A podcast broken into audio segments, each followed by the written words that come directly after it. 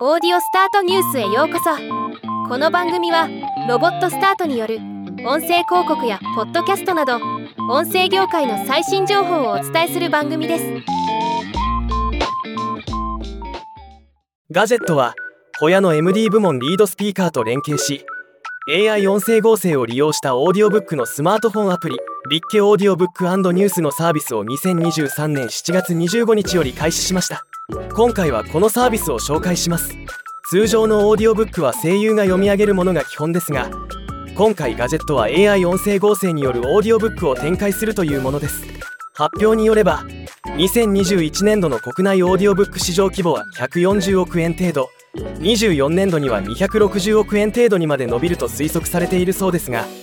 市場成長に必要なストア流通している日本語の作品数が2万から4万点程度と約400万点の電子書籍と比べ圧倒的に不足しているのが現状とのこと。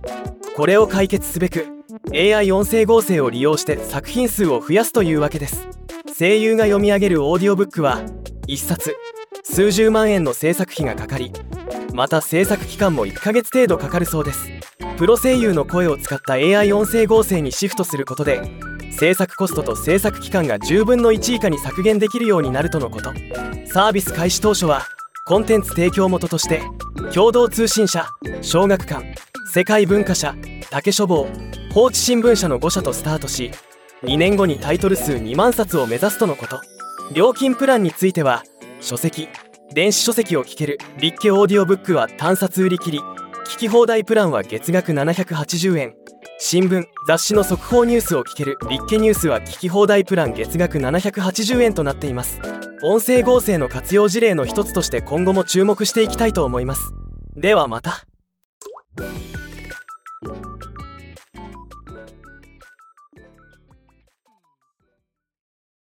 今回のニュースは以上です。もっと詳しい情報を知りたい場合「オーディオスタートニュース」で検索してみてください。ではまたお会いしましょう。